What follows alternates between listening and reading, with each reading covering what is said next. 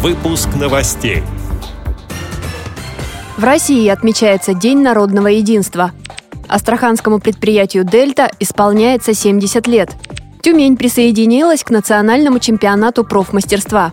Первый фестиваль кино для незрячих людей проходит в Дагестане. Далее об этом подробнее в студии Анастасия Худякова. Здравствуйте!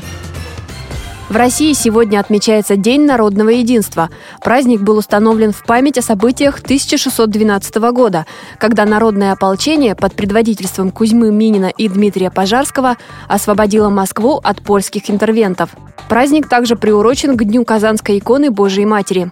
В День народного единства по стране будут организованы патриотические акции, праздничные шествия, концерты, ярмарки.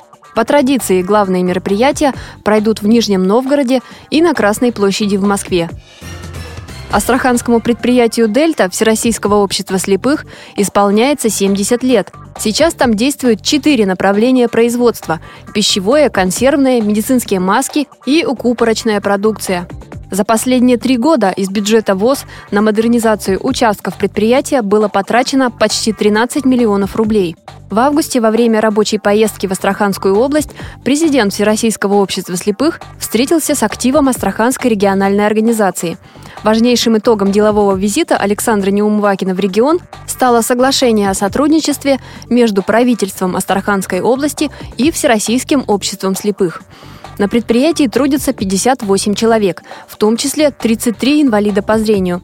Сотрудничество ведется в нескольких направлениях. Это трудоустройство инвалидов по зрению, организация реабилитации, доступной среды, а также культурного и спортивного досуга, сообщает пресс-служба ВОЗ. В Тюмени состоялся отборочный тур второго национального чемпионата профессионального мастерства «Обилимпикс». Он проходил по пяти номинациям – администрирование баз данных, массажист, социальная работа, выпечка хлебобулочных изделий и адаптивная физическая культура. Испытать свои силы отважились 25 человек с ограниченными физическими возможностями. Из них 15 – инвалиды по зрению – Какие направления встретились социальным сотрудникам на региональном Обилимпиксе и какие задания оказались наиболее сложными, рассказала участница состязаний Анна Фадеева. Для меня наиболее сложными оказались задания, связанные с юриспруденцией знание законов, знание правовых актов, помощь в семье с точки зрения предоставления услуг, с точки зрения предоставления сотрудников, какие должны заниматься органы детьми и взрослыми в той или иной ситуации жизненной. И второй момент, наверное, все-таки в каком-то смысле сложно мне было с точки зрения приготовления. Нужно было приготовить блюда определенные.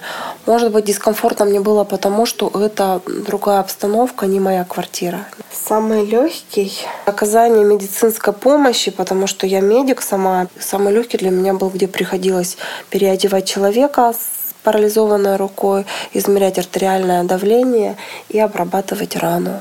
Мне понравилось больше всего задание, связанное с разработкой мероприятий для пожилых людей. Я думаю, что если проект, то, что вот мы писали, внедрить, то было бы от него много пользы. По итогам чемпионата в номинации «Администрирование баз данных» первое место занял Артур Алиев. Золото в социальной работе у Натальи Сергеевой.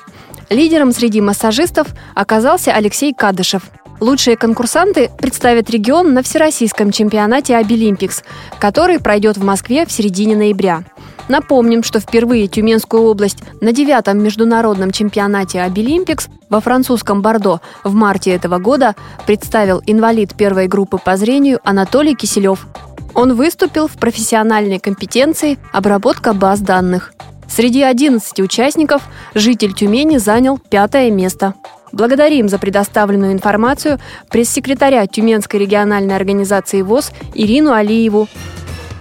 Первый кинофестиваль «Фильмы для незрячих» проходит в Дагестане.